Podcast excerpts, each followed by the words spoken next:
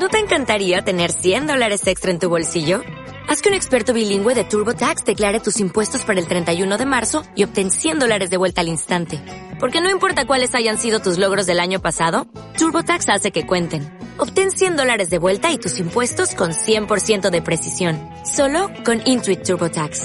Debes declarar para el 31 de marzo. Crédito solo aplicable al costo de la presentación federal con TurboTax Full Service. Oferta sujeta a cambios o cancelación en cualquier momento.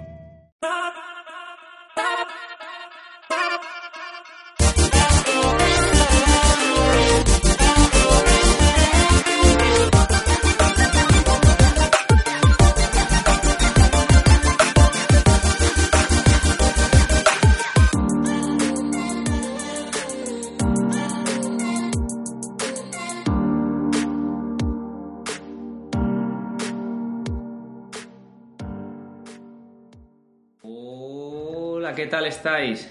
Bienvenidos al tercer programa de Tecnobarbas, tu podcast de tecnología, videojuegos y entretenimiento digital. ¿Qué, ¿Cómo estáis? ¿Qué tal la semana? Seguro que bien. A mí muy bien. Esta semana bastante liado. He estado preparando aquí un par de cositas. Una de ellas más apresurada que la otra, pero bien. Bien, bien. Esta semana primero vamos a traer un- una cosa que nos ha cogido por sorpresa, concretamente el día 11, el Nintendo Direct Mini, que ha habido algunas novedades y sobre todo lo que nos espera para el primer trimestre del, del año 2018 para lo que relación tiene con Nintendo. Y luego, bueno, un especial del CES. Vamos a hablar de lo más destacado, lo que más nos llama la atención y algunas tecnologías que se aplicarán en el futuro y, bueno, esperemos que en breve lleguen, ya que muchas de ellas son muy interesantes. Y bueno, y sin más dilación y más espera, en unos segundos empezamos.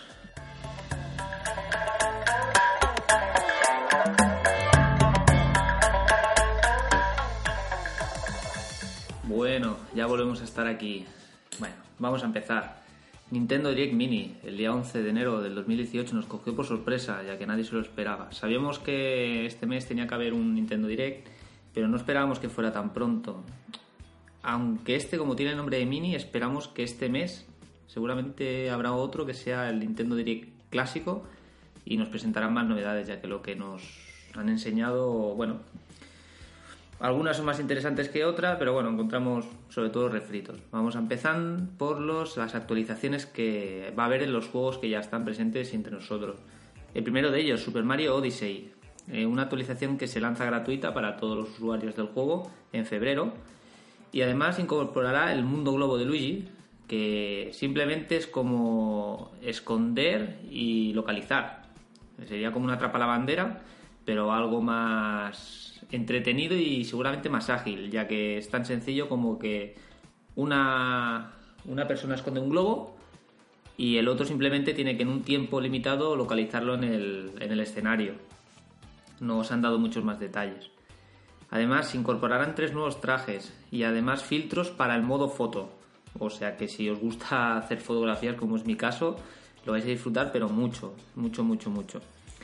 Después también se ha presentado la actualización del Pokémon Tournament, que recibe dos DLCs, uno de ellos el 31 de enero y el otro el 23 de marzo, que no se pueden comprar por separado, ya tal y como pasó con los DLCs de, de Zelda, que uno se lanzó a mediados de año del 2017 y el otro a finales.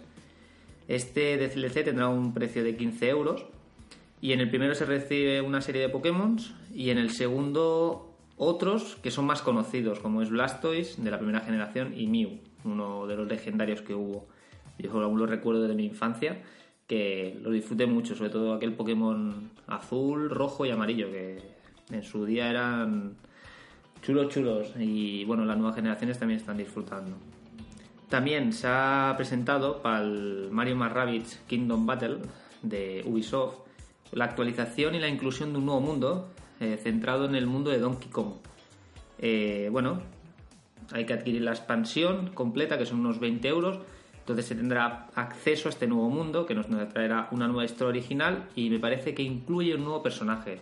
Ahora mismo no, no estoy del todo seguro, ya que no quedó bien claro. Supongo que en el próximo Nintendo Direct lo especificarán, pero en este eh, seguramente incluye un nuevo personaje. Si no, haré una fe de ratas en el próximo programa y lo, y lo diremos. Y bueno, simplemente de actualizaciones se han presentado estas dos, bueno, dos más el juego externo de Ubisoft 3. Y de nuevos juegos, primero vamos a hablar de algunos indies, como puede ser Celeste, que es como un juego de plataformas que consiste en ascender una montaña y superar los niveles. Bueno, los tantos indies que hemos ido recibiendo, este la verdad es que tiene un, bueno, un tipo de diseño bastante peculiar y chulo. Después tenemos Fe, que está financiado por Electronic Arts, aunque es independiente, tal y como tuvimos en su día con otros juegos indies, que la verdad es que son muy bonitos los que financia Electronic Arts. Y bueno, es un juego, diseño espectacular y además incluye una novedad que es muy parecido al, Journey, no sé si os acordáis pero ese estilo similar ahí de plataformas en el cual te subes en un, como un tipo de pájaro y vas surcando como los cielos y descubriendo el mundo. No se ha dado más detalles, ha sido bastante por encima, pero ya hace tiempo que vimos el juego este de fe. También se ha presentado, se adapta a Nintendo Switch el Payday 2, ya lo teníamos en plataformas de Xbox y PlayStation, y ahora bueno, como está pasando con otros tantos títulos como L.A. Noir, y también tuvimos el Doom, el, también Skyrim, pues Payday también ha sido adaptado a Switch con los recortes técnicos que sugiere esta videoconsola. También para el 16 de marzo estará el Kirby Star Allies. No creo que sea el Kirby definitivo de la consola, ya que es como una adaptación, un tipo boss rush en el cual tenemos que ir con otros amigos bueno, avanzando de los niveles, pero no, no, tiene la estructura de un Kirby tradicional. Por eso esperamos que en el próximo Nintendo Direct se presente el, bueno, el gran título de Kirby, que si lo estáis esperando, no creo que sea este el definitivo. Bueno, tenemos un par de refritos de Wii U, que bueno, ya lo vimos con Mario Kart, eh, que se han adaptado para la Nintendo Switch, ya que como Wii U fue un fracaso, por desgracia, unos 12 millones de unidades vendidas en los 3-4 años que estuvo de vida, bueno, tenemos el Donkey Kong Tropical Freeze, que mucha gente que le apasiona a Donkey Kong catalogan que es el mejor que ha habido nunca, tanto por gráficos como por eh, mecánicas de juego. Bueno, esto al final es, a gustos, pero tenemos que ir ampliando detalles ya que se ve que como novedad, aparte del juego original, se ha ampliado una fase, una fase eh, de plataformas. Y después tenemos el Irule Warriors, que también es otro refrito, que incluye el juego original de Wii U más los DLCs. O sea, si os gustan los Musou y además os encanta la estética Zelda, no, no lo tenéis que pensar, ya que este seguramente os encantará. Después, como juego nuevo, se ha presentado el Mario Aces, que es un juego de tenis, que lo característico es que incluye un modo historia y bastante original por las imágenes que he podido ver del direct Mm, tiene muy buena pinta, además, bueno, los gráficos tan apetecibles que siempre tiene Mario. Y como guinda final, que para mí no lo es, se ha presentado el Dark Souls Remaster, el original. ¿Por qué no es para mí la guinda del pastel, podríamos decir? Ya que no es exclusivo de Switch. También va a salir en Xbox One y en PlayStation 4. ¿Qué pasa? En Switch, por debido a los recortes técnicos que presenta, máximo en modo de sobremesa va a correr a 1080 30 frames por segundo y en modo portátil a 720p 30 eh, frames por segundo. Y en Xbox One en cambio puede correr hasta 4K igual que en PS4 Pro y a 60 frames por segundo. Por lo tanto yo creo que la persona que quiere jugar o rejugar este Dark Souls original va siempre a optar por la mejor resolución y no creo que sea un juego para jugar en modo portátil y en ratos cortos, ya que es un juego que incluye bastante dedicación. Pero bueno, esto al final es a gustos y si te gusta mucho seguramente lo tendrás en dos y tres plataformas, como le ha pasado mucha gente con Skyrim. Y bueno, hoy mismo, si estáis escuchando el podcast hoy miércoles, bueno, ha salido una noticia sorpresa que Switch va a hacer otro direct. Bueno, podemos llamarle direct. Ellos lo han llamado experiencia interactiva a las 11 será en España. Mm, siento si me escucháis de la otra parte del charco. No sabría decir exactamente la hora que ha sido, ya que yo aquí lo consulto en Twitter a través de la hora española. Y bueno, hablan de. Podríamos decir. pone aquí explícitamente. Tienes una noticia para descubrir una nueva experiencia interactiva para Nintendo Switch que es perfecta para niños y adultos por igual. Mi apuesta, yo creo que va a ser algún tipo de interacción entre las Nintendos eh, DS, 3DS, New 2DS y la Switch, ya que Switch, tal y como se ve en los trailers, en los anuncios, estaba más orientada al público adulto y la Nintendo DS siempre ha estado un poco más orientada al público infantil. Por lo tanto, mi apuesta es que habrá algún tipo de interacción entre ambas plataformas.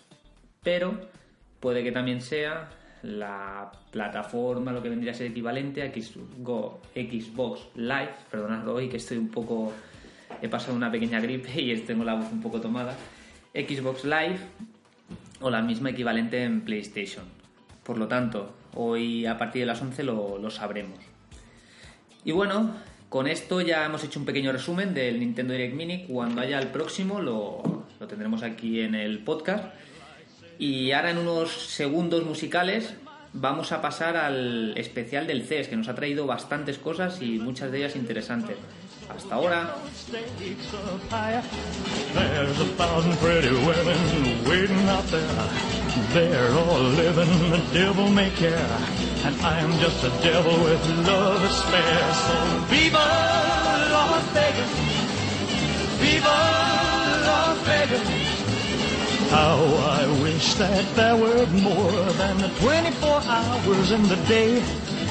Even if there were 40 more, I wouldn't sleep a minute away. Muy buenas, ya estamos aquí de nuevo y vamos a empezar con el plato fuerte del día, el especial CES 2018 de Las Vegas. Bueno, vamos a dividirlo en secciones y vamos a empezar por los smartphones, que a mucha gente le interesa. A ver, no sé, esto no es el Mobile World Congress, pero bueno, alguna cosita hemos tenido. Vamos a empezar por la renovación de la gama media de Sony han presentado nuevos modelos, que son concretamente el Xperia XA2, XA2 Ultra y Xperia L2. Todos ellos incluirán Android Oreo de salida, aunque el L2 de salida viene con Nougat. Un poquito llamativo, pese a ser un terminal nuevo y sale con Nougat. Pero bueno, esperemos que cuando estén en el mercado todos lleven Oreo. Vamos a hablar un poquito de las especificaciones. El XA2 Ultra incluye una pantalla de 5,2 IPS Full HD. El procesador que llevan es el 630 en las tres versiones, por lo tanto luego no lo vamos a repetir. Y tiene un total de 3 GB de RAM. Cámara frontal de 8 megapíxeles y 23 megapíxeles trasera. Ya sabemos que Sony en el tema de las cámaras trabaja muy bien.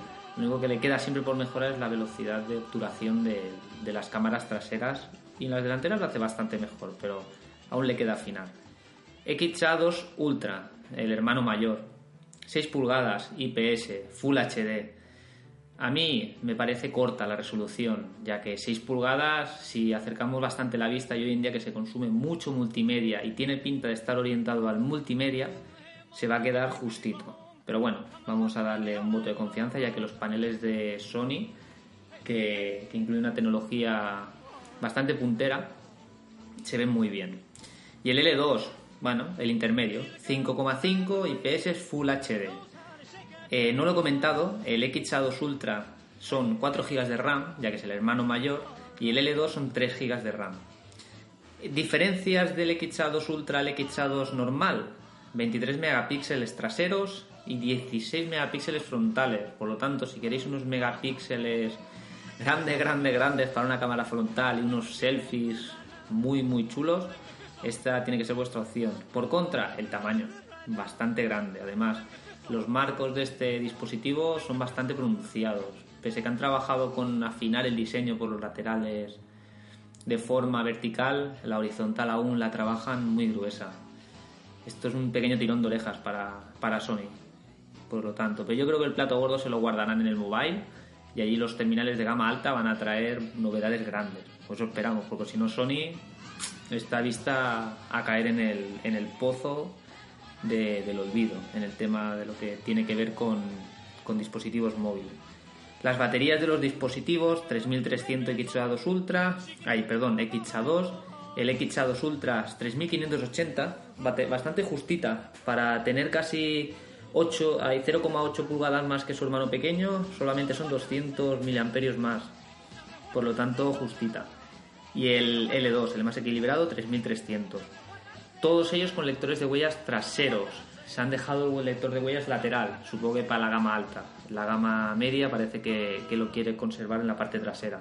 A mí, a mí no me gusta. Yo en el iPhone 7 que tengo, lo mejor que tengo es el lector de huellas delantero, que luego en otro tema lo repasaremos.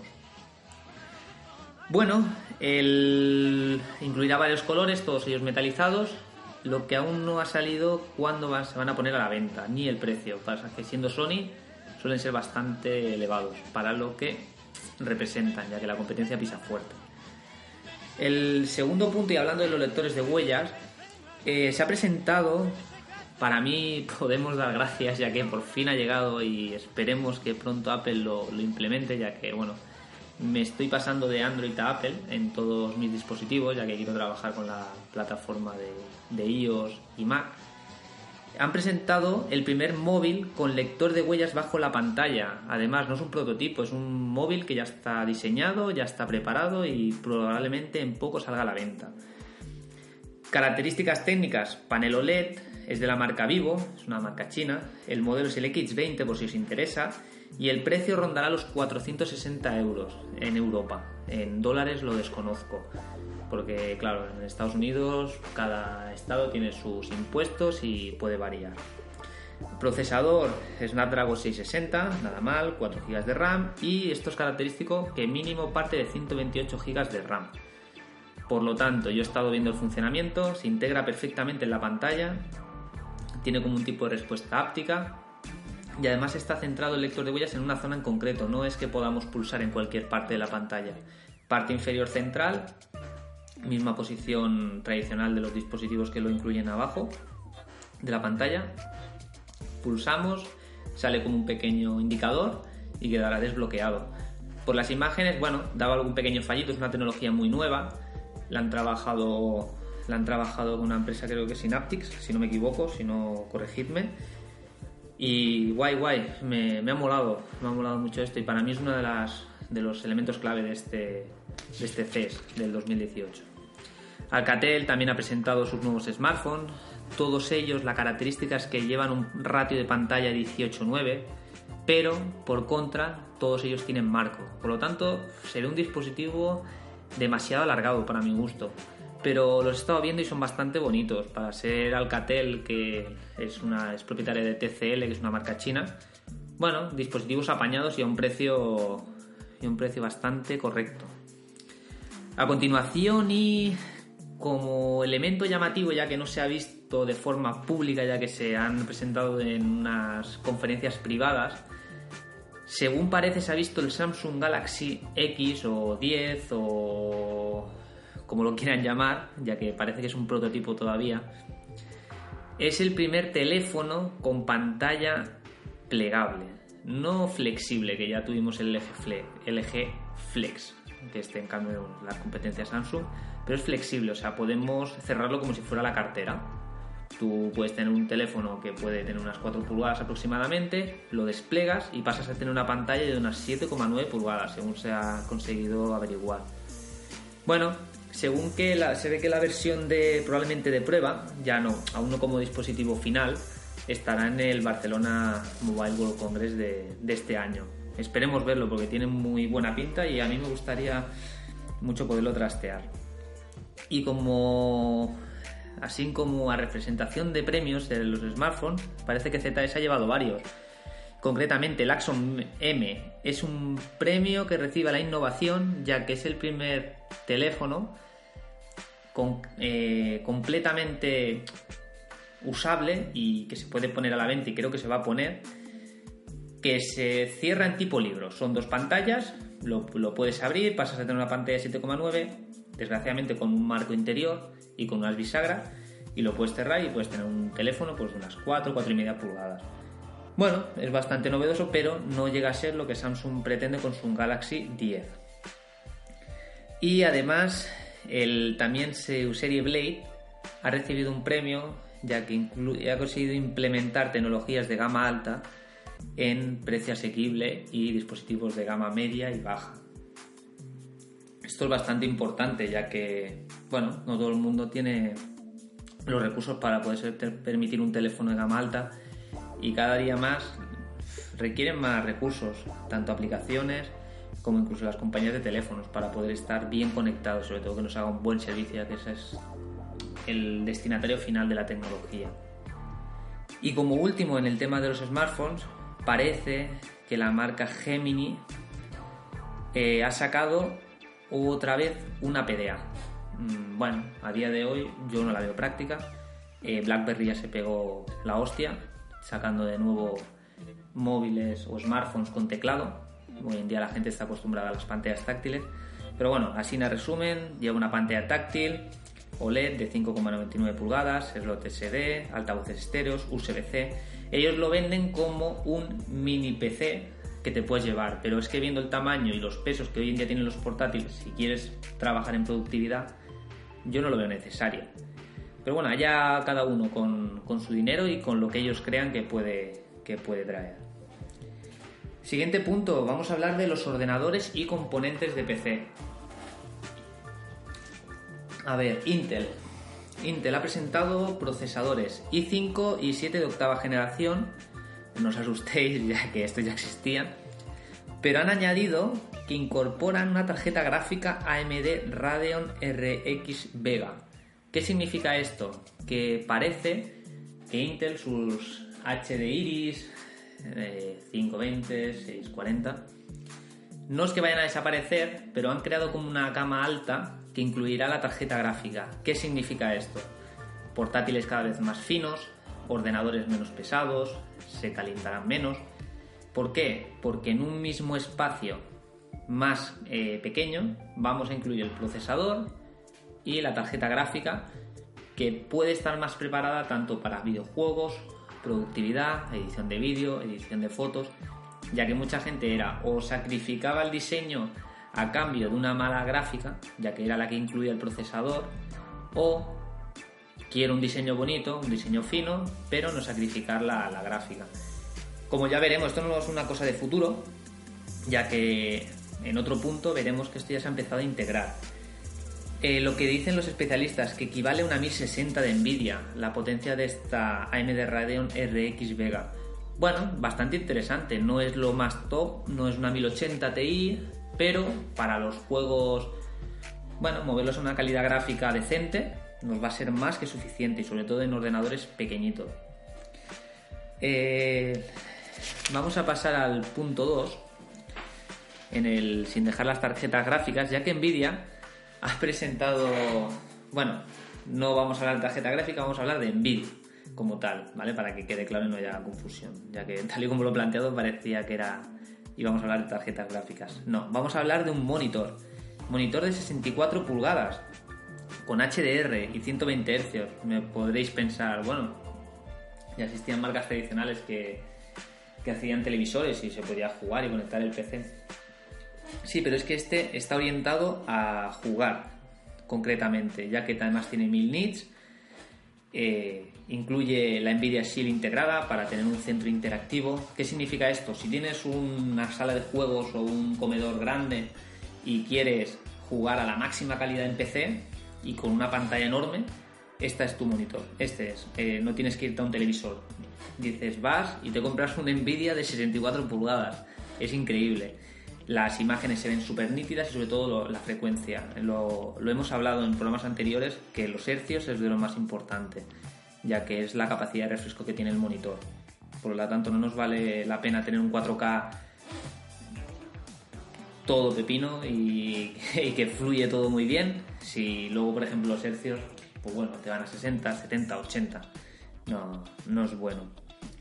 Eh, sin dejar el tema de, bueno, de cosas bastante novedosas en temas de, gaming.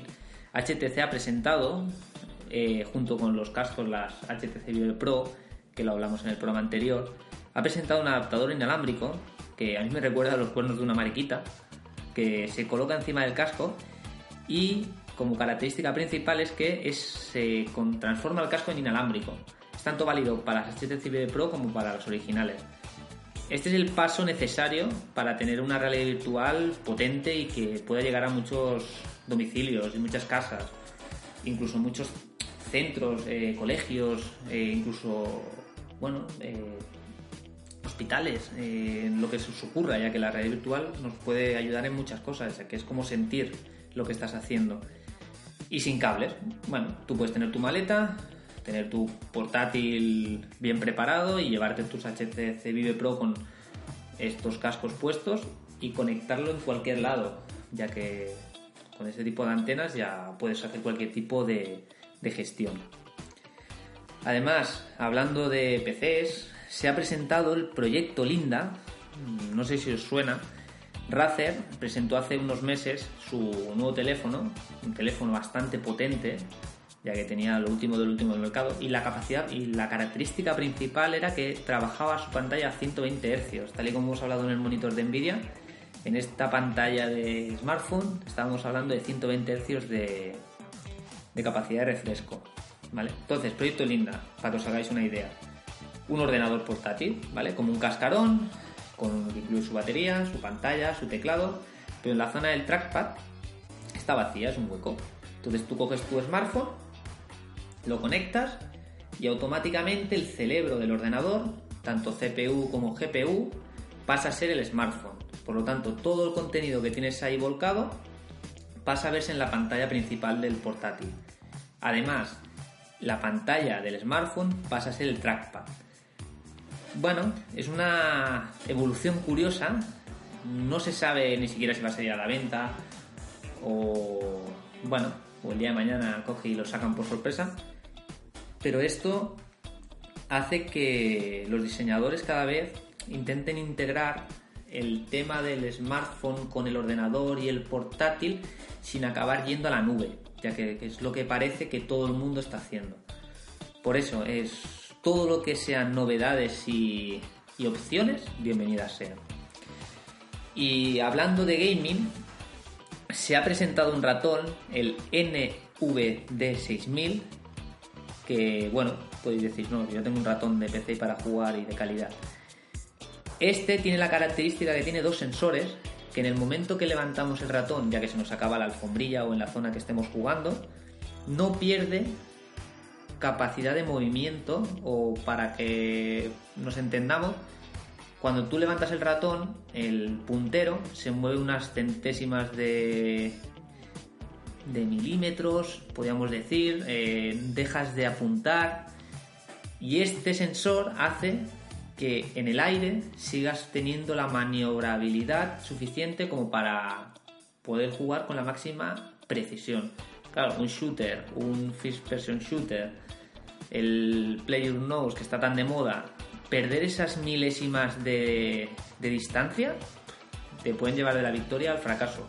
Por lo tanto, si queréis jugar con la máxima precisión, este es vuestro ratón. Además, ya debe estar a la venta o en las próximas semanas va a salir a la venta por un precio de 90 euros. Bueno, es un precio alto, pero si queréis la máxima eficiencia, este es vuestro ratón.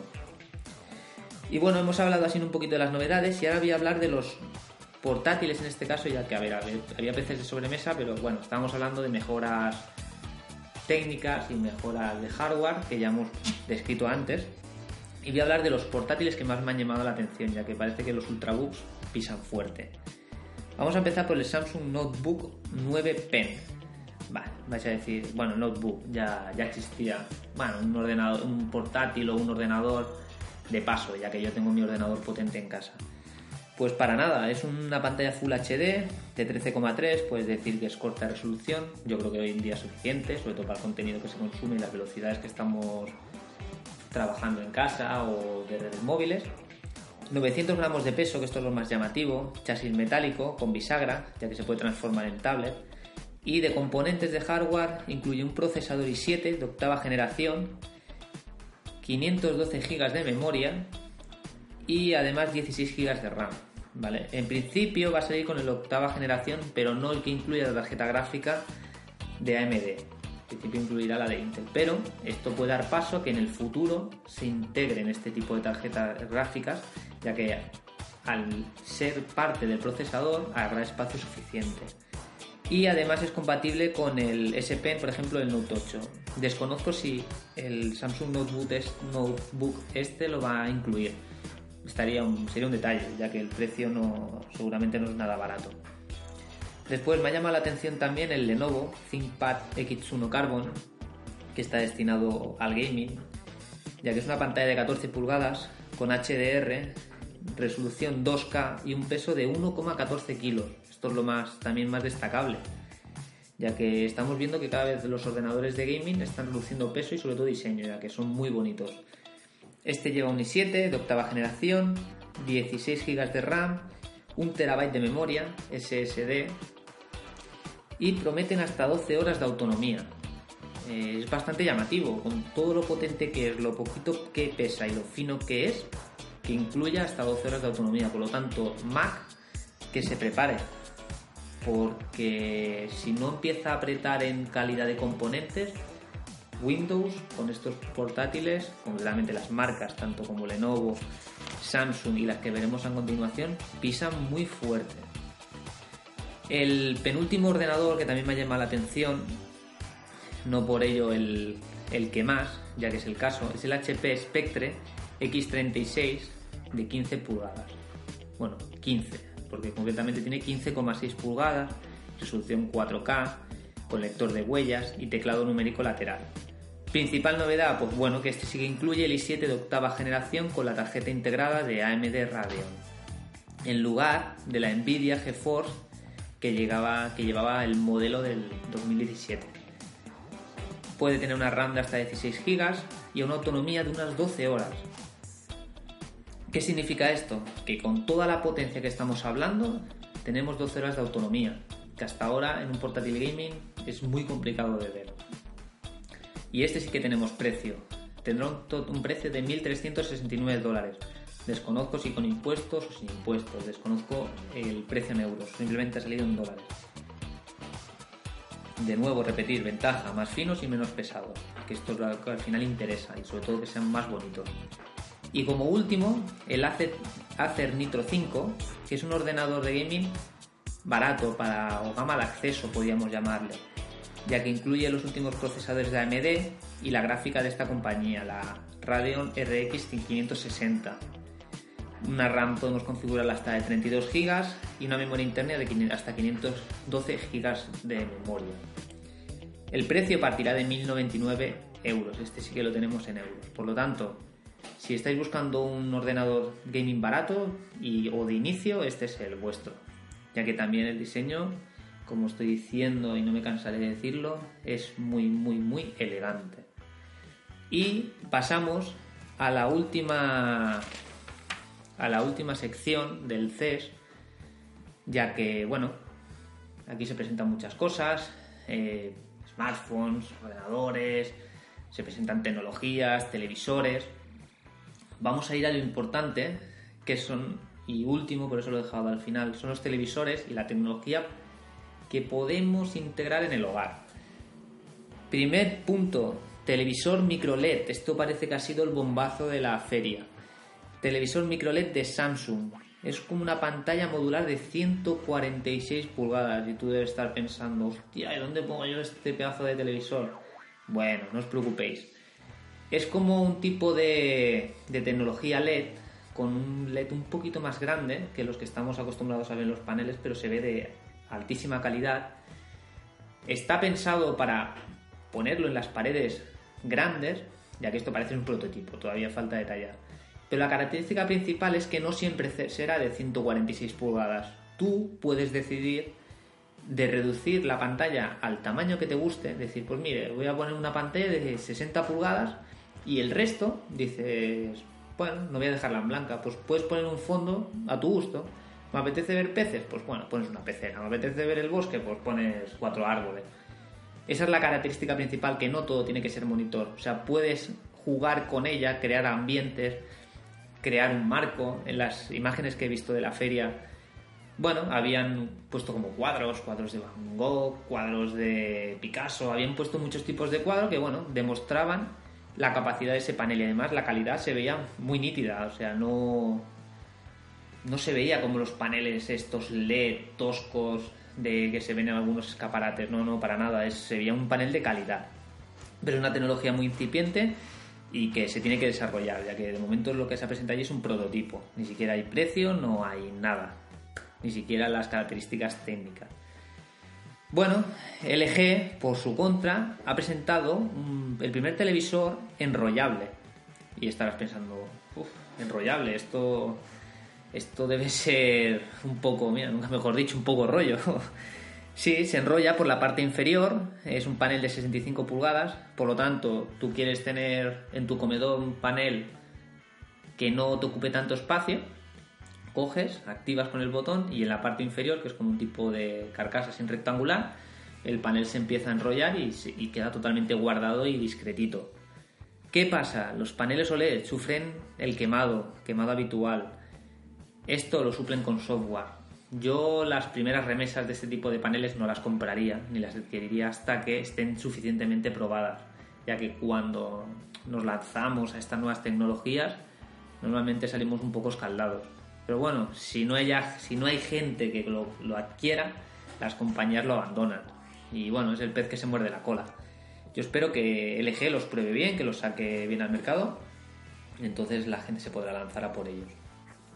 Sony también ha presentado sus nuevas gamas de televisión, tanto la nueva OLED con tecnología de sonido integrado a través de la pantalla, que esto ya fue presentado el año pasado y incluso ya hay televisores a la venta. Es una cosa muy curiosa, no hay altavoces. El sonido pasa a través de las ondas que genera el mismo panel. Es una tecnología muy curiosa y sobre todo lo que produce es que sean más finos los paneles. Y también ha presentado los nuevos paneles IPS de la gama un poquito más, más inferior. Además, hablando de televisores, ha llegado la tecnología 8K. Y estaréis pensando, madre mía, me acabo de comprar un televisor 4K y ahora ¿qué hago yo? No os preocupéis, tranquilos. La tecnología 4K ha llegado y ha llegado para quedarse durante muchos años, ya que de momento ni siquiera existe el contenido 8K. ¿Dónde van a empezar a implementarlo o dónde se va a implementar por primera vez? Juegos de Tokio del 2020, como no los japoneses. Saco tecnología 8K, pues yo tengo que ser el primero en probarla. Los juegos de Tokio del 2020 se van a rodar en calidad 8K y de aquí, bueno, puedes ir degradando. Pero claro, si estamos hablando hoy día de hoy que un televisor de calidad de 4K se nos va tranquilamente de los más caros a los 15.000, 20.000 euros, un televisor 8K, pues podéis imaginar. Todas las tecnologías emergentes son altísimas hasta que no empiezan a reducir costes de producción, a, reducir, a amortizar el I D, los precios son disparatados. Por eso que tardaremos por lo menos, yo creo, que por lo menos 10 años buenos a, a que se implemente, ya que no existe contenido, claro. Además, la inteligencia artificial para integrar en el hogar y en las televisores ha estado muy presente, ya que LG ha presentado el ThinQ, que es un nuevo asistente, bueno, asistente virtual, inteligencia artificial, un todo integrado en la domótica del hogar. Ya igual que Samsung tiene su Bixby y bueno, Sony ha decidido por implementar Google Assistant. ¿Qué significa esto? Que pasaremos del televisor de darle con el mando, subir o bajar o cambiar de canal a decirle televisor, ponme mi película favorita o cámbiame de canción o ponme la próxima cadena. Incluso le dirás, apaga la luz, que me molesta, y la apagará. Mm, lo que se ha visto en la CES es que todo quieren que vaya integrado, o sea, toda la tecnología del hogar se integre y sobre todo trabajes con la voz, como algo natural. Ya lo estamos viendo, esto lo llevamos viendo muchos años en muchas películas, nos parece algo del futuro y parece que el futuro está llegando.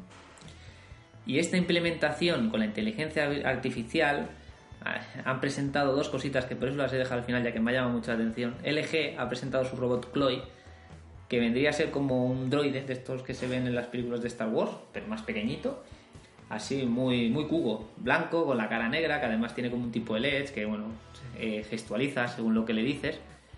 Y esto está pensado para que esté integrado con todo el hogar y que sea un aparato físico que se mueve y que como que te responde, que sea algo más natural.